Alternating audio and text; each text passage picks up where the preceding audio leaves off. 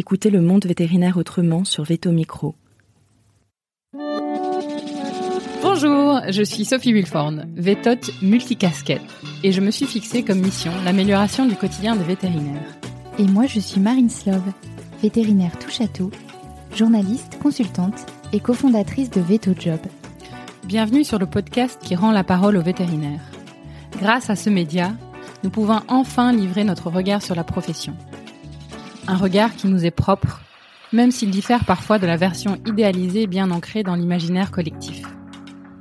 Vous entendrez ici des consoeurs et confrères, praticiens ou non, se confier sur une tranche de leur existence et interroger leur quotidien de vétérinaire. Nous avons voulu ici nous raconter tel que nous sommes, parler de notre rapport au métier bien sûr, mais aussi et avant tout de notre rapport à la vie. Ici, pas de tabou, pas de langue de bois et surtout pas de culpabilité. Vous êtes ici chez nous, mais surtout, vous êtes ici chez vous. Belle, écoute. Bonjour à toutes et à tous. Petit intermède avant votre épisode, d'abord pour vous remercier d'écouter Veto Micro. Vous êtes au rendez-vous le vendredi et même un peu au-delà de nos prévisions, donc merci. Pour faire subsister un podcast au sens économique du terme, on a besoin d'audience et donc par conséquent, on a besoin de vous. Il y a plusieurs choses que vous pouvez faire pour nous aider. D'abord, vous abonner au podcast sur votre plateforme d'écoute. Ensuite, vous pouvez aussi lui mettre 5 étoiles. Alors parfois, il faut chercher un peu, mais on finit par trouver. Ensuite, vous pouvez liker et partager sur les réseaux sociaux à partir de notre page Facebook, de notre page LinkedIn ou de notre euh, compte Instagram. Vous pouvez aussi partager les épisodes que vous aimez par SMS par exemple ou bien sur les groupes Facebook vétérinaires. Alors il faut savoir que les invités eux-mêmes n'osent pas euh, se mettre en avant en partageant leur propre épisode. Donc faites-le pour eux. Euh, vous pouvez aussi en parler autour de vous. Le bouche à oreille, ça marche très bien. Voilà, vraiment, on compte sur vous pour nous aider en passant le mot. On vous donne la parole avec bonheur, alors s'il vous plaît, passez le mot pour nous. Merci à tous. Et maintenant, place à l'invité du jour. Bonjour à tous et bonjour à toutes.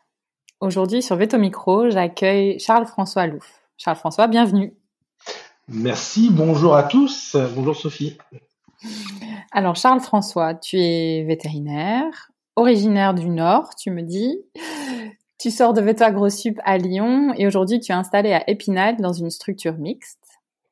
Tu as pas mal de formations scientifiques, mais pas que. Dans ta besace, tu as été membre du conseil d'administration de la Compagnie des vétérinaires pendant dix ans et tu es également membre du comité euh, CJD, donc euh, comité jeunes dirigeants, si je ne me trompe, depuis 2014. Tu es très investi à la VEF depuis 2004 et tu en es aujourd'hui à ton troisième mandat en tant que président. Enfin, tu es aussi papa, mari et en ton temps libre, tu es plutôt escalade, rando et apéro. Charles-François, à ton tour à présent, je te passe le micro. Peux-tu nous parler un petit peu de toi, d'où vient ta vocation de vétérinaire et euh, comment s'est passé ton parcours? Euh, je suis un, peu euh, troublé par euh, la dernière mention de l'apéro, mais bon, j'assume, j'assume en venant du Nord. Euh, oui, je suis originaire du Nord. Mes parents étaient étaient paysans avant de changer de métier, et donc on a toujours eu des animaux à la ferme. Et autant que je m'en souvienne, j'ai toujours voulu être vétérinaire. À la maternelle déjà. J'avais d'ailleurs emmené ma poule préférée qui me faisait la fête quand je rentrais chaque soir de l'école. Je l'avais emmenée à l'école en maternelle. Elle avait fait des caca partout. J'étais très fier parce qu'elle n'avait pas fait de caca sur mon sur mon euh, mon blouson et euh, mais j'avais été très fier d'amener ma poule préférée et qui euh, qui un jour j'ai retrouvé éventré par mon chien préféré aussi par parce qu'elle s'était aventurée trop loin. Donc ce, ce, contact aux, animaux est très lointain chez moi et il y avait des chevaux à la maison. ma maman montait à cheval, non plus, il est un peu trop âgé maintenant, mais mais on a toujours eu des chevaux à la maison et ça a été, c'était ma passion tout petit, tout petit avec, euh, avec mes soeurs et ma mère. D'accord. Donc, donc vétérinaire, il n'y avait pas d'autres professions possibles pour toi? Ah non, c'était euh, c'était évident, c'était évident.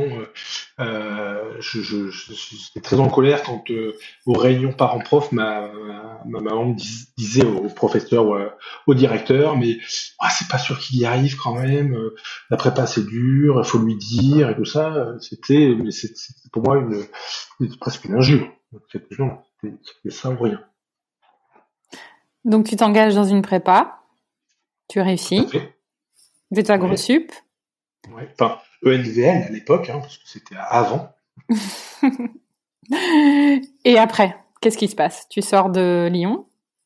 Je sors de Lyon euh, et puis j'avais envie de faire de l'enseignement et puis j'avais envie, à l'époque, euh, nos écoles n'étaient pas aussi euh, riches d'expériences, notamment en équine, que qu'on a la chance maintenant, nos, jeunes futurs consoeurs et confrères, de, de, pouvoir avoir accès, d'avoir accès. Donc j'ai décidé de faire un internat à Saint-Hyacinthe. J'avais été deux fois en stage d'été pendant deux mois et donc je postulé à l'internat en, en études à Saint-Hyacinthe. Donc ça j'ai oublié de le mentionner dans ma, dans ma petite bio que je t'ai envoyée, mais voilà ça, ça a commencé par euh, par cet internat à Saint-Hyacinthe, ma vie de, de vétérinaire équin et j'avais même postulé après une résidence euh, en médecine interne à, à, à Londres et j'ai été un peu déçu par le milieu universitaire euh, que j'avais trouvé là-bas. Donc euh, j'ai laissé tomber cette option-là. En plus, euh,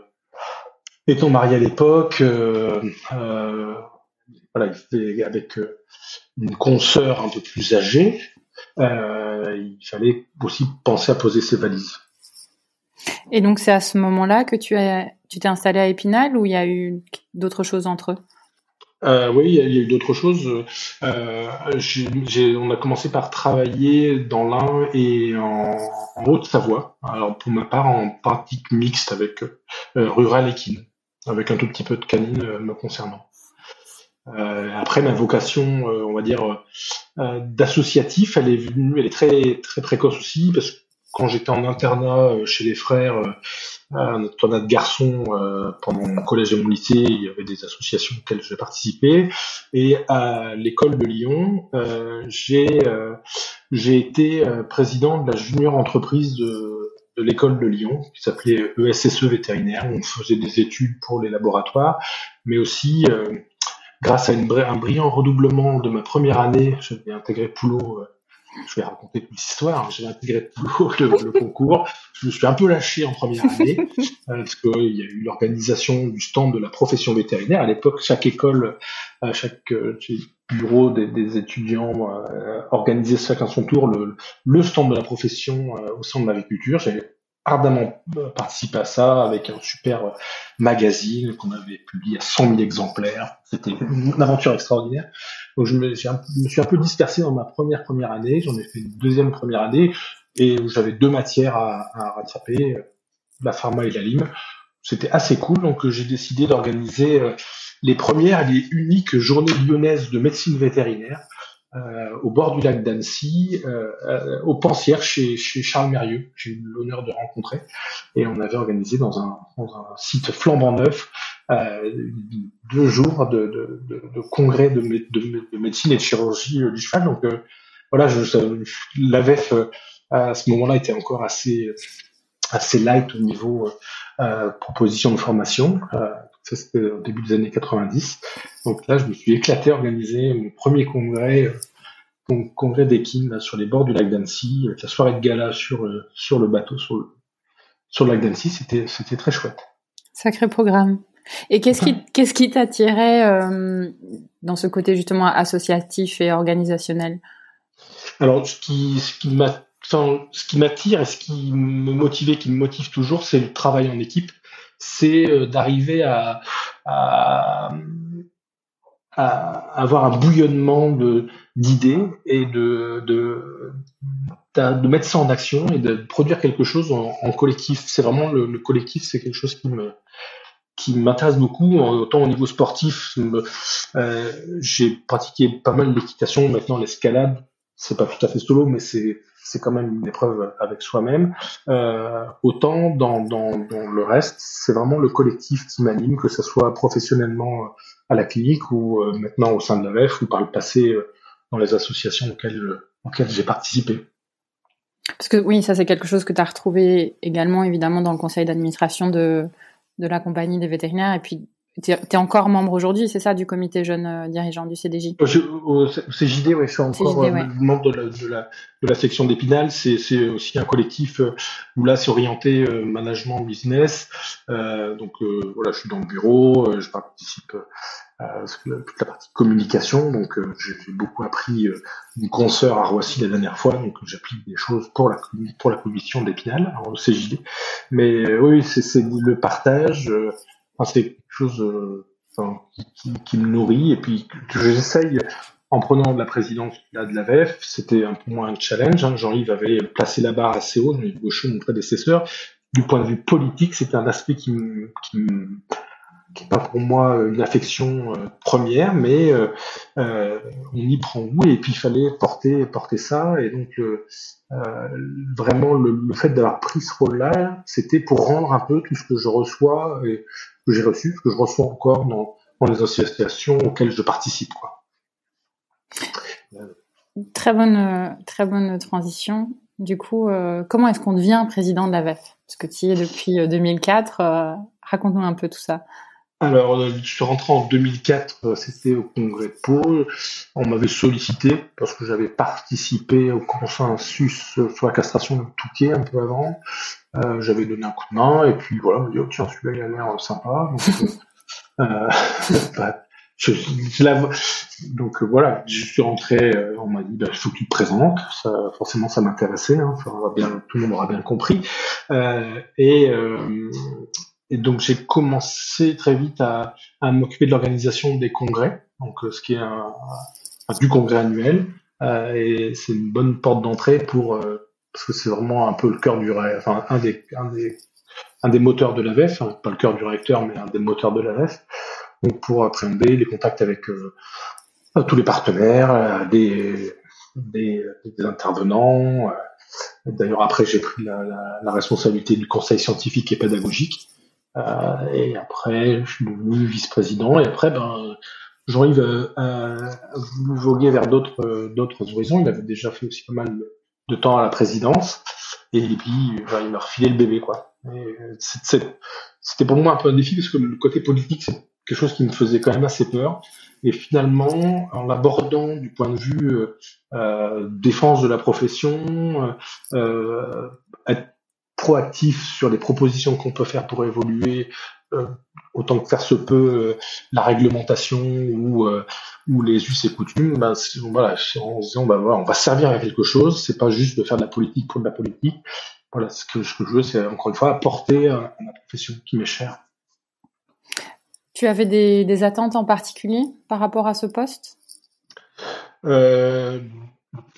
Oui, beaucoup d'attentes le, mon attente principale, c'était de de d'arriver à, à, faire participer le maximum de personnes. Ça, c'était ma grosse attente et ma grosse crainte parce que c'était euh, un objectif que je me suis fixé euh, euh dans ma petite tête. Euh, et euh, c'est très facile de c'est un travers de beaucoup d'associations, maintenant j'ai une certaine expérience des associations, d'avoir finalement plus que deux personnes qui, qui conduisent l'association parce que parce que les, les personnes se lassent, parce qu'on n'arrive pas à renouveler, on, on est dans l'action, donc il y a un président, éventuellement un trésorier ou un secrétaire qui euh, qui, qui supporte toute l'association.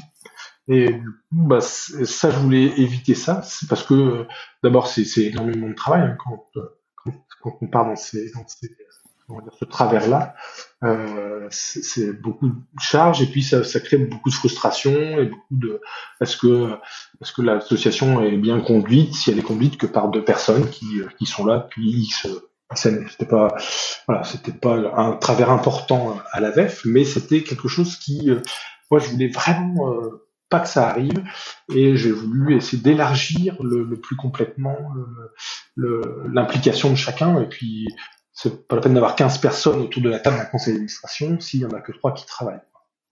Donc c'est très variable, chacun a le temps à consacrer selon sa période de vie ou même dans son mandat ou dans sa présence au conseil d'administration. Il va euh, avoir des moments où il va être plus actif ou pas parce qu'il y a des sujets d'actualité qui intéressent ou parce que sa vie personnelle ou professionnelle ne le permet pas. Il faut arriver à, profiter de tout ça parce que c'est des vraies richesses, quels que soient euh, les intérêts des uns et des autres, c'est des vraies richesses d'avoir des, des avis et des manières d'agir différentes dans un collectif. Hmm. Et donc aujourd'hui, tu en es à, ton troisième mandat, c'est des mandats de trois ans. Euh, alors tu parles d'évolution, bah déjà là tu as parlé d'évolution au sein de la VEF même. Euh, bah, tu as dû voir beaucoup d'évolution de manière générale au, sein de la VEF et de la profession aussi. Euh, Est-ce que tu as des, des, choses à évoquer là-dessus? Alors oui, c'est vrai que la profession et, les professions en général euh, changent énormément, euh, que ce soit du point de vue réglementaire, des, euh, des, contraintes qui sont mises sur les métiers, des difficultés euh, à recruter, des, des, changements de modèle économique, on en a parlé à Roissy. Donc c'est ça, ça, sûr que ça, ça évolue énormément. Les attentes des, des nouvelles générations qui sont on est dans un, dans un virage euh, euh, qui est euh, qui est intéressant et qui est un petit peu déstabilisant aussi pour un ancien comme je, suis en train de le devenir, de te dire bah, notre profession elle, elle, est en train de changer énormément, elle a évolué énormément sur sur ma, ma carrière, hein, mais elle, là elle reprend un virage qui a l'air encore encore plus plus important que l'évolution qu'il y a eu sur les dizaines d'années. Donc euh, c'est c'est intéressant et je suis curieux de voir ce qui ce qui va se passer parce que l'avenir appartient aux jeunes. Il faut pas qu'on que ça soit nous qui, qui euh, les anciens qui bridons euh, l'évolution, mais mais c'est intéressant, c'est intéressant de, de de ouais, tous ces changements, de, de voir avant il fallait pour trouver un poste en équipe, il fallait être recommandé, c'était compliqué pour s'installer, il fallait, fallait dans les petits papiers des uns et des autres, il y avait cette espèce de mandarina. Maintenant, on court après les, les, euh, les candidats pour trouver des, salariés ou des repreneurs de nos activités.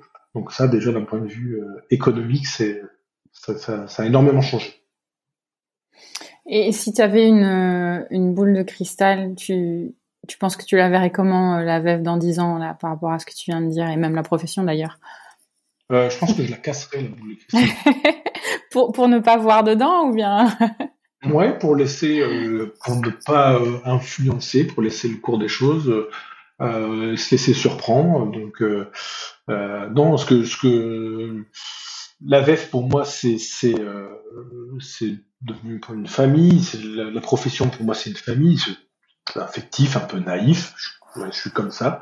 Et euh, je pense que de toute façon, il faut le faire ensemble. C'est-à-dire que de plus en plus, avant justement, c'était euh, des petits noyaux, c'était tel tel vétérinaire qui avait de la réputation, qui avait cette petite cour autour de lui. Maintenant, on voit que euh, les réseaux de, de parce qu'on se connaît, parce que euh, un, quelqu'un de ta promo, que tu rencontré un internat qui est devenu euh, spécialiste en, en chirurgie, en médecine interne, en, en, je ne sais quoi, tu fais ton réseau de, de, de, de connaissances et des d'expertise. Donc, on ne peut plus faire notre métier tout seul. C'est devenu tellement complexe, que ce soit administrativement, scientifiquement. Euh, juridiquement. Donc, euh, euh, il faut, il faut que tout ça, enfin que que, euh, la profession reste ensemble. voilà, la il faut que ça reste un collectif qui soit proactif et puis vraiment en avant de tout. ça reste fort de propositions et scientifiques et réglementaires et et de formation, que ce soit chose de qualité. La qualité, elle vient que si si on est ensemble, pas si, si il y a une, communauté. Hmm, un avenir dans le collectif. Hmm. Mm. Et euh, j'ai envie de reboucler vers, euh, parce que là on a pas mal parlé de la VEF. Euh, qu'est-ce que ça implique au quotidien pour toi par rapport, parce que es aussi, tu travailles aussi dans ta clinique évidemment. Comment ça se passe ta répartition de temps alors dans ma répartition de temps, on a une journée off par semaine qui est donc off de la clinique, qui est consacrée, je dirais, euh, je, je, aux trois quarts à, la VEF et tous les soirs c'est entre une heure et trois ou quatre heures d'administratif et le week-end c'est 5, 6, 7, 8, 10 heures de d'administratif à VEF. Quoi. Donc euh, voilà, c'est quelque chose qui est, qui est prenant parce que parce qu'il y a beaucoup de sujets, parce que c'est intéressant aussi, parce que c'est euh, il faut s'approprier l'ensemble des choses. Il y a des, des actualités. Euh, très régulièrement. Donc, quand on pense être un peu au calme, on est entre deux, deux, deux congrès ou entre Roissy et, le prochain congrès de Reims, ça va être un peu calme. Allons, il y a des affaires dans l'actualité qui arrivent et euh, il faut rebondir, il faut défendre la profession, il faut être proactif pour proposer des solutions. Donc euh, ouais, ça prend pas mal de temps, mais pour l'instant, euh, ça, ça, ça, me, ça me satisfait, ça me plaît bien. J'espère que je satisfais aussi nos adhérents et nos consoeurs et confrères. Bah, si tu en es à ton troisième mandat, je me dis qu'il y a des choses que tu fais bien. oui. en principe. Après, c'est parce que euh, ça, c'est, c'est, euh, va falloir que je prépare ma succession parce que là, quand même, euh, ça va arriver en 2024 et ça, ça fera 20 ans à la veste. Je pense que euh, il faut plus que je sois président. C'est pas, c'est pas, c'est pas, sain, je pense. Donc, la préparer sa succession, c'est quelque chose très théoriquement, euh, quand j'ai fait ma formation d'administrateur de société à Sciences Po, c'était euh, un des objectifs, euh, enfin un des, sujets de dans la formation qu'on a eue, c'était préparer sa succession. Donc ça va falloir que je me replonge dans les cours et que que je m'y prépare. Donc ouais, il faut. ce que je fais bien aussi, c'est que l'avantage, c'est que je suis pas un écoin pur et que je suis dans les Vosges. Donc peut-être moins en compétition, je peux prendre un peu de distance sur des sujets qui pourrait être concurrentiel. Donc euh, ça, c'est peut-être aussi un avantage qu'avait aussi Jean-Yves hein, d'être excentré et, et mixte. Donc euh, c'est, voilà, ça permet de d'arriver plus facilement au consensus peut-être si on est très typé très typé euh, euh, manière d'exercice quoi. Tu peux élaborer un peu là-dessus? Bah, si on arrive avec un bagage très, euh, par exemple, on est itinérant pur ou euh, en études pure ou, euh, ou à la tête d'une grosse clinique, on va avoir un regard qui peut être biaisé en étant un, peu provincial, un peu pas dans les hautes sphères de, la, science équine. On a peut-être un peu plus de recul pour appréhender le marché. C'est-à-dire tous nos clients euh, et le marché aussi euh, des, des, salariés, le, de manière un peu plus globale, en ayant, mm. une fenêtre plus large, euh, avec ouais, une focale, une focale grand angle plutôt que qu'un téléobjectif. Mm, mm. Plus de recul et oui, un point de vue plus varié et plus de diversité. Quoi. Je comprends bien. Et donc, euh, bah, si succession, ça veut dire suite pour toi, ça veut dire quoi? Ah bah, euh, Suite pour moi, ça veut dire euh, quand même un, un, tuilage, c'est-à-dire ne pas quitter le conseil d'administration tout de suite, hein, mm-hmm. mais rester, un an, deux ans, et puis faire faire la place aux jeunes, être encore investi à la VEF, mais sur des, des, des sujets qu'on voudra bien me confier ou pas. De toute façon, je pense qu'il y a certaines hyperactivités chez moi qui, qui nourrira de quelque chose, en tout cas. Et euh, je reboucle encore une fois euh, sur une autre chose que tu as mentionné, cette idée de bah, ton objectif, un des objectifs qui était vraiment de faire participer un maximum de personnes. Euh, il y avait d'autres objectifs que tu avais en tête ou que tu as en tête aujourd'hui que tu as envie d'implémenter là avant, avant la suite? De, Alors, plus, on va dire, plus précisément, enfin pas plus précisément, mais sur des sujets plus plus précis. Euh, il y a notamment, euh, nos confrères et consoeurs, nos consoeurs et confrères sont euh, pas mal sous pression du côté administratif et notamment sur la rédaction des ordonnances. Ça c'est c'est quelque chose qui, pèse qui pèse dans la vie de tous les jours de nos, nos consoeurs et nos confrères et euh, on, est, euh, on est un peu mis à l'index. Euh, les vétérinaires américains font pas bien leur, leurs ordonnances, donc j'aimerais arriver là, c'est un, point précis, mais d'arriver à, avoir des outils informatiques qui permettent de d'aider d'aider justement d'être en conformité tous les confrères, quoi, d'agréger tout ce qui existe déjà en solution euh, euh digitale, euh, mais que ça soit accessible et, et facile pour les vétérinaires de, rédiger des ordonnances, de leur une, une, signature électronique et d'être d'être sécure du point de vue euh, exclusion du cheval, là, surtout avec les nouvelles modifications mmh. de de la loi sur les médicaments. Donc ça, c'est un point, on va dire, juridique, réglementaire, politique, ou je sais pas, mais cas. Un gros dossier, quoi. Un, gros dossier, ouais, avec mm. Calypso qui arrive là, avec la remontée des, de tous les, les antimicrobiens, euh, qu'il va falloir remonter, quoi. Et tu as parlé tout à l'heure de euh, un peu ta crainte euh, du côté politique. Euh, tu voyais ça, enfin c'était, tu, tu l'as vécu un peu comme une difficulté. Il y a d'autres difficultés que tu as rencontrées euh, pendant ton, enfin pendant ta période à la VEF et d'ailleurs ton mandat, je sais pas. Ouais, alors c'était c'était une crainte. De... ma crainte c'était surtout la politique politicienne entre guillemets. Et si on l'a fait d'un point de vue technique, euh, voilà, c'est on l'a fait pas pour pour réseauter ou pour euh, on l'a fait en présentant des, projets et en travaillant des dossiers. Euh, ça c'est ça c'est productif. Après, la, ma crainte c'était effectivement de ne pas arriver à, à générer un collectif. Ça c'était euh, euh, ça, ça s'est pas fait tout de suite. Donc ça, ça a été euh, euh voilà, il y a eu, il a fallu qu'il y ait quelques changements, bouleversements, je sais pas, mais en tout cas, il, a, fallu quelques années pour arriver à, avoir un collectif et avoir un peu que l'émulsion prenne, quoi. Après, il y a eu euh, dans les périodes difficiles le début euh, de la, de la période euh, Covid avec le confinement, mm. qu'est-ce qu'on a le droit de faire et pas faire, et, et, les confrères qui voulaient plus, qui ne voulaient rien faire, et les confrères qui voulaient faire des choses. Euh, C'était, on a été tiraillés et, et malmenés. Euh, et là, je remercie énormément Laurent Mangold, mon, un de mes vice-présidents, mm. pour son soutien à ces périodes-là, parce que c'était vraiment pas facile de choisir quand on a démarque dans, un, dans, un, dans une pandémie comme ça, de dire euh, qu'est-ce qu'on prend comme précaution? Est-ce que euh, il y avait vraiment les extrêmes et je, je avais des, des agressions verbales et euh, électroniques de, de consoeurs et de confrères euh, à l'opposé quoi. Entre ceux hmm. qui ne voulaient plus rien faire et se protéger et ceux qui voulaient continuer à travailler sans prendre aucune précaution. C'était compliqué, mais c'était une très c'est aussi une très forte expérience. Ça. C'était difficile, très difficile, mais mais on avait des réunions tous les jours. C'était c'était et puis cette, pression des de, de, tous euh, les adhérents ou non adhérents d'ailleurs de tous les vétos.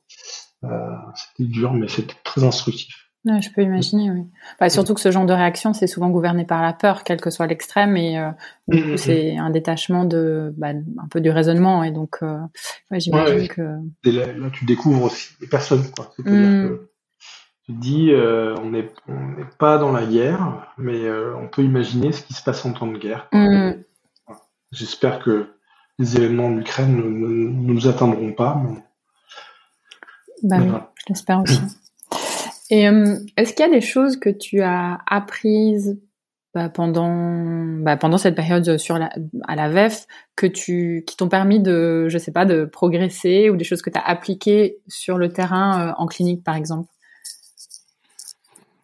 Euh, Oui, je, je sais pas, j'ai progressé euh, euh, énormément dans, dans le management d'équipe quoi. Pas comment il faut l'appeler, sur le leadership, sur le je sais pas. Euh, mais euh, j'ai appris à plus déléguer. Je pense qu'avant, euh, je voulais emmener, euh, enfin, le même état d'esprit, mais en, en, déléguant moins peut-être, en aidant plus les gens et finalement euh, euh, en laissant faire les gens, même si c'est pas parfaitement comme toi tu l'avais imaginé ou que le résultat met plus longtemps à arriver et tout ça, c'est parfois, mais souvent il y a des, bonnes surprises euh, euh parce que euh, ça s'est passé, passé, comme il faut, mais finalement il y a une autre solution qui est apparue où, euh, tu révèles des personnes qui prennent confiance et qui, vont faire des trucs incroyables. Donc ouais, le fait de, se mettre en arrière de l'équipe et de plus pas vraiment être devant quoi. Donc ça c'est quelque chose que j'ai appris, je pense.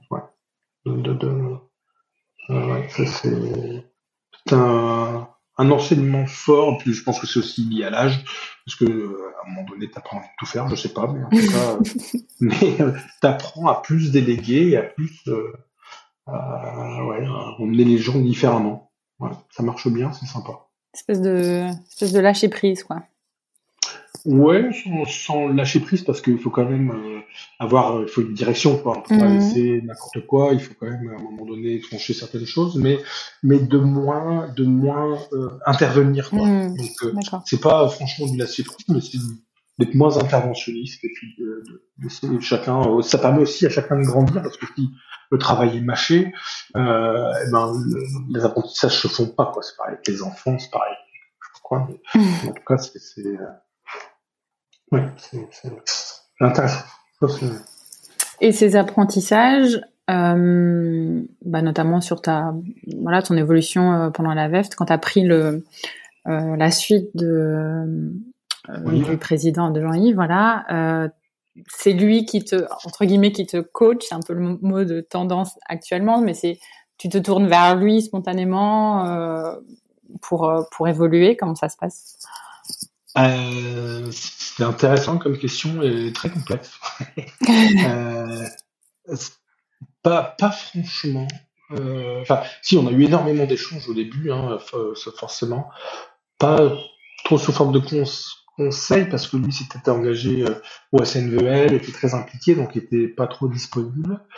Et euh, à un moment donné, il faut faut tuer le père, c'est une grande, grande, comment dire, c'est le marronnier de, de, de, la succession.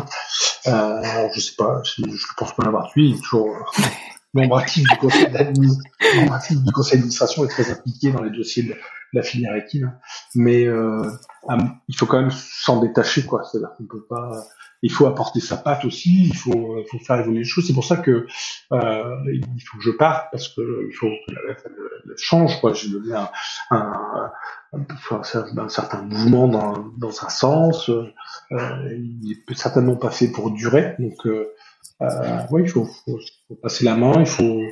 Et je pense que euh, j'aurai plaisir à soutenir mon ma successrice ou mon successeur. Et euh, mais en étant le moins interventionniste possible. Quoi. Hmm. je pense que après, euh, pour, euh, faut vraiment être libéré de, il faut faire les choses comme on l'entend, comme euh, prendre tous les conseils qu'il faut des personnes sont expertes sur le sujet qu'on est en train de traiter à ce moment-là. Mais euh, il faut, faut vraiment, euh, faut vraiment avoir les coups franches, quoi, et pouvoir dire, on va faire comme ça. Et si tu avais un conseil à donner euh, à la jeune version de Charles-François Louf euh, au moment où il, il, s'intéressait, il commençait à rentrer dans la veste, tu lui dirais quoi? Bah, je, je, sais pas, je dirais amuse-toi et c'est ce que c'est ce que j'ai fait. Et puis euh, et puis euh, il faut avoir confiance aussi. Il euh, faut avoir confiance. Faut oser. ça c'est quelque chose qu'on apprend aussi quand on fait quand on fait l'apprentissage sur les, administrateurs de société, c'est d'oser euh, donner son avis, même si euh, euh, il peut être divergent, même si on peut se tromper, mais il faut oser donner son avis. Et je peut-être j'ai été trop sur la réserve, je suis assez bavard et tout ça, mais il y a des fois où j'aurais pu donner mon avis, donc là où j'ai pas été un, très bon administrateur, parce que j'ai pas donné mon avis, pour être divergent, et faire euh, évoluer les choses peut-être différemment. Donc euh, s'amuser puis euh, oser s'exprimer, ouais. Mmh.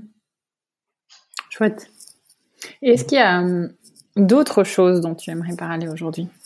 Sur ce podcast D'autres choses euh, Oui, j'ai envie de dire, euh, j'ai eu une expérience donc pour un peu parce que pas s'ennuyer. Euh, euh, j'ai été euh, admis au conseil d'administration de l'école d'Alfort.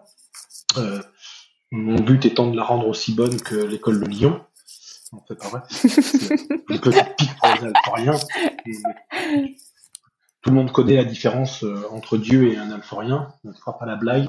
non, je la connais pas. Ah, tu la connais pas Non, je la connais pas. Tu es obligé de la, bah, dire. Je suis obligé de la dire. Ouais. Bah, Dieu, Dieu se prend pas pour un alforien. elle, est, elle est facile. Donc, je, donc, je rentre au conseil d'administration de l'école d'Alfort. C'est aussi très intéressant de voir le, le travail qui est fait, euh, parce que les enseignants, les directeurs, euh, quand on est étudiant ou quand on est après praticien, on ils nous forment des, des vétos n'importe comment, c'est n'importe quoi. C'est, des vrais, euh, c'est des vraies entreprises, des énormes entreprises, les écoles vétérinaires. Je suis très admiratif de, la direction des membres de l'école d'Alfort qui est et pour m'occuper un peu plus, je rentre aussi au conseil de l'enseignement et de la vie étudiante, qui traite des questions de l'enseignement, euh, des cours qui vont être donnés, et puis aussi toute la vie étudiante. Et euh, on a eu des discussions euh, euh sur le sur euh, comment l'accueil et, et l'arrivée des groupes financiers qui ont apporté beaucoup d'argent au futur accueil de l'école d'Alfort et de comment il fallait percevoir ça, de mettre en garde les étudiants sur sur euh, sur cet argent facile, de, de garder du discernement, de, de donc euh, alors discernement ils en ont, mais surtout c'est on a il y a là là c'est c'est on a vraiment c'est le tournant dont je parlais tout à l'heure là qui est en train de se prendre euh, de de, de futurs consoeurs et confrères qui euh, ah bah, ne veulent pas forcément gagner énormément, euh, travailler à temps partiel, euh, se centrer sur le soin, moins sur le management.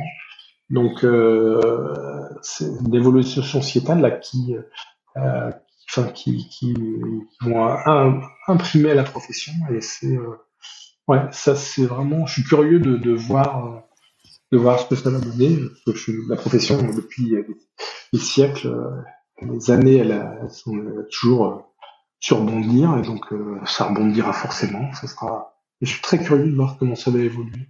Hmm. Et, euh, et, et j'ai alors il y a beaucoup de, de, de grands sages de notre profession qui euh, qui vont donner leur avis sur comment ça doit être, si euh, l'indépendance, pas l'indépendance, quel degré d'indépendance, quel type de médecine, est-ce qu'il faut des, est-ce qu'il faut déléguer des actes ou pas, et euh, donc euh, on va prendre des règles et des, décisions dans, ces sens-là, mais aussi il faut laisser un peu euh, la profession évoluer avec les, nos futurs consoeurs et confrères.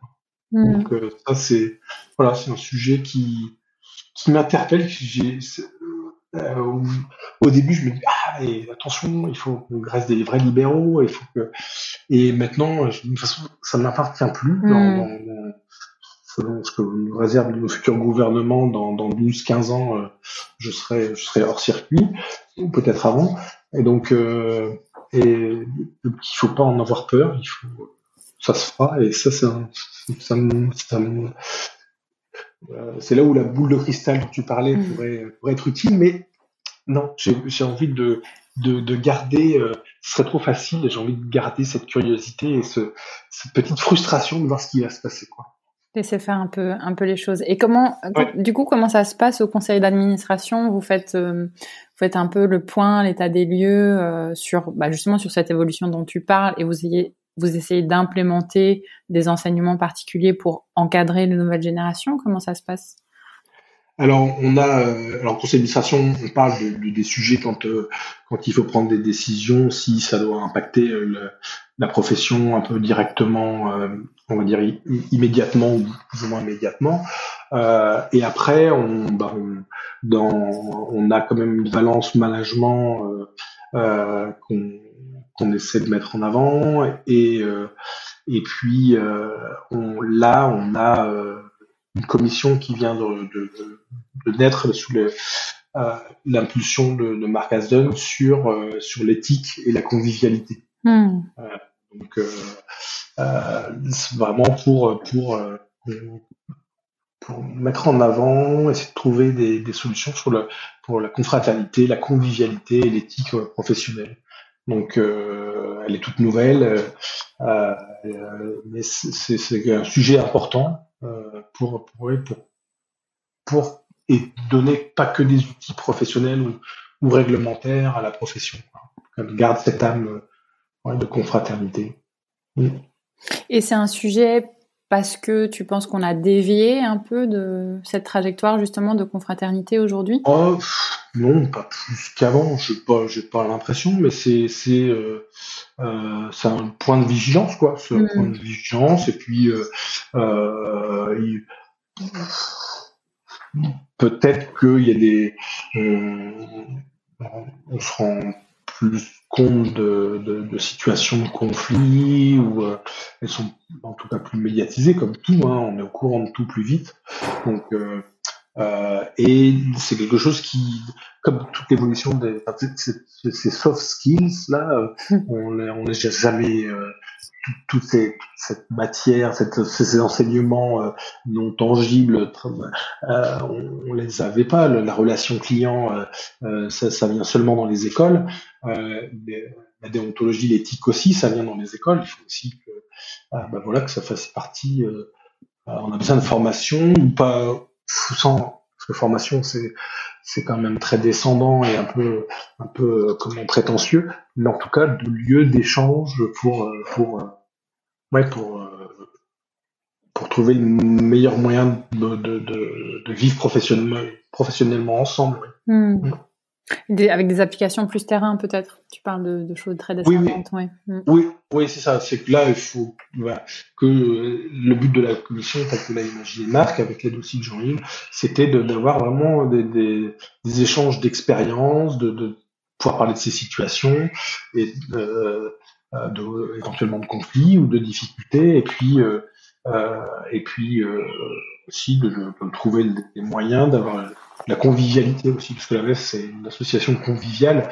on est on est réputé dans dans tout le monde vétérinaire pour nos soirées de, de gala, soirées conviviales. Donc voilà, il faut aussi que faut faut qu'on ait une profession conviviale. Il faut si on veut si on veut garder des jeunes en équine et qui ne se fuit pas vers la canine ou vers d'autres horizons, il faut qu'on maintienne, qu'on enrichisse un, état d'esprit de convivialité.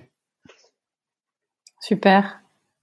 Bah écoute, moi j'ai plus de questions. Enfin, si, j'ai encore des questions, mais je pense que euh, je vais, je vais quand même arrêter là. Euh, merci pour euh, la richesse de cet échange. C'est euh, fort agréable, fort plaisant. Je sais que je t'ai baladé un peu partout. J'espère que c'était pas trop euh, éparpillé. Bon, c'est plus moi qui ai peut-être éparpillé le sujet, c'était très agréable de parler, comme toujours, avec toi, qui est toujours plein d'enthousiasme et d'énergie. Et donc voilà, j'espère que parce que, je, ce dont j'ai envie, c'est que bah, euh, ceux qui nous écoutent euh, aient envie, celles et ceux qui nous écoutent aient envie de, de, participer à notre profession ou à une communauté quelle qu'elle soit. C'est, important. On est l'homme est un animal grégaire quelque part. Hmm. Ouais, on a besoin des uns des autres, ça c'est sûr. C'est ça. Bah, merci beaucoup et merci à nos auditeurs. merci à tous et à toutes de nous avoir écoutés et d'avoir jusqu'au bout, j'espère. Bien sûr. Merci Sophie. Merci. À bientôt. À bientôt. Si vous avez aimé cet épisode, n'hésitez pas à le partager à vos amis, à vos collègues, à tous les vétérinaires que ça peut intéresser et ou à lui laisser 5 étoiles. Ça aide vraiment ce podcast à se faire connaître et à se développer. Il me reste à vous souhaiter une très belle journée et surtout prenez soin de vous, de votre famille, de vos collègues et de vos patients.